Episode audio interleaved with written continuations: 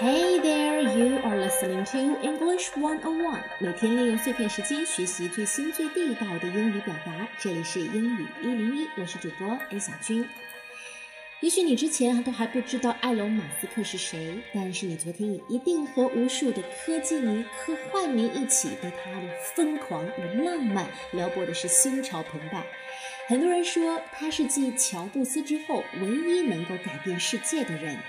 但是天将降大任于斯人也，必将劳其筋骨，苦其心志。凡是这样有着任重道远使命的人，无疑没有经历过人生的触底。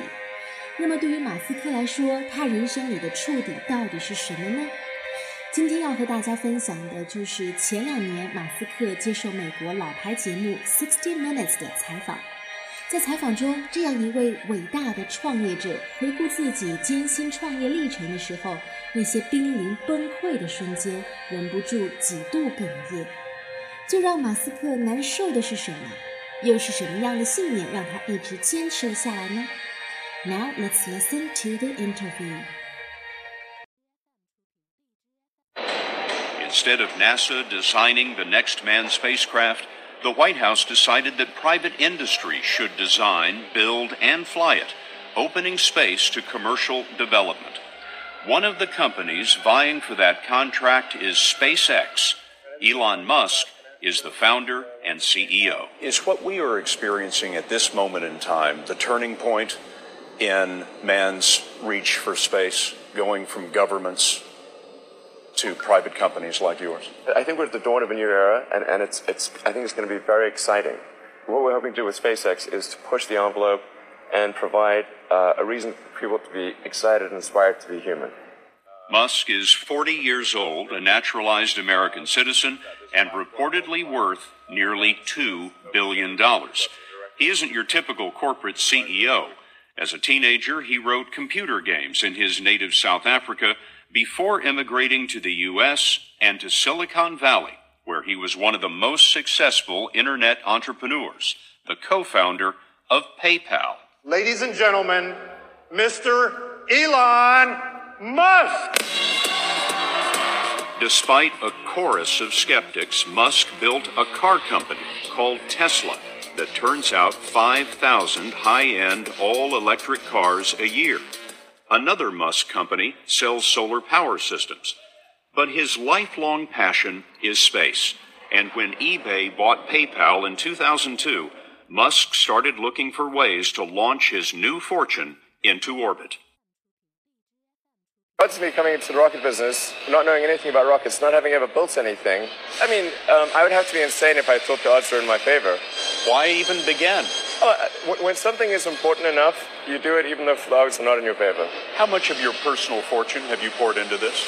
Uh, $100 million. $100 million yeah. into something that you did not believe would work at the beginning. Yes. Musk truly believes that low cost space exploration is essential to the survival of mankind. I think it's important that humanity become a multi planet species.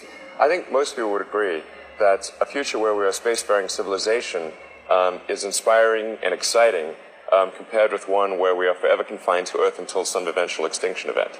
You know, that, that's really why I started SpaceX. Musk has college degrees in business and physics, but SpaceX is his first venture in aerospace. He bills himself as chief designer and chief technology officer. How did you get the expertise to be the chief technology officer of a rocket ship company? Um, well, uh, I do have a physics background. That's helpful as a foundation. Um, and then I read a lot of books and talked to a lot of a lot of smart people. You're self-taught? Yeah. Well, well, self-taught, yes, meaning um, I didn't. I don't have an aerospace degree. So how, how did you go about acquiring the knowledge? Well, uh, I like I said, I read a lot of books, talked to a lot of people, and and have a great team. His team is a mixture. There are newcomers, mostly 30 something engineers, some of them straight out of college, and then there are the skilled technicians and aerospace veterans. Do you believe that your rocket will be the next American rocket to take an astronaut into space? I believe that is the most likely outcome, yes. That sort of confidence has not exactly endeared him to the space establishment or to his competitors. There are people who've been in the rocketry business for decades Yeah. who say about you that you don't know what you don't know. Well, I, I suppose that's true of anyone. How can anyone know what they don't know? but When um, critics say you can't do this, your answer to them is, we've done it. you know, there are American heroes who don't like this idea. Neil Uh, Armstrong, Gene Cernan have both testified against commercial spaceflight in the way that you're developing it, and I wonder what you think of that. I was very sad to see that um, because those guys are, yeah. You know, those guys are heroes of mine, so it's really tough. You know, I, I wish they would come and visit and, and see the hardware that we're doing here. And, and I think that would change their mind. They inspired you to do this, didn't they? Yes. And to see them casting stones in your direction. It's difficult. Did you expect them to cheer you on? Certainly hoping they would. What are you trying to prove to them? What I'm trying to do is, is to make a, a significant difference in, in spaceflight and, and, and help make spaceflight accessible to, to almost anyone. And I, I, I would uh, hope for as much support in that direction as we, as we can receive.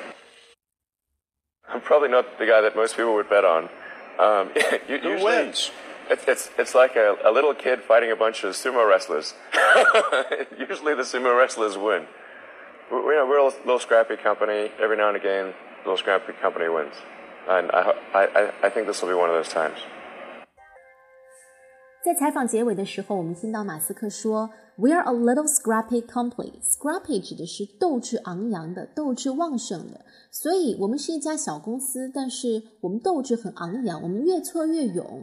所以虽然面对的对手很强大，but every now and then the little scrappy company wins。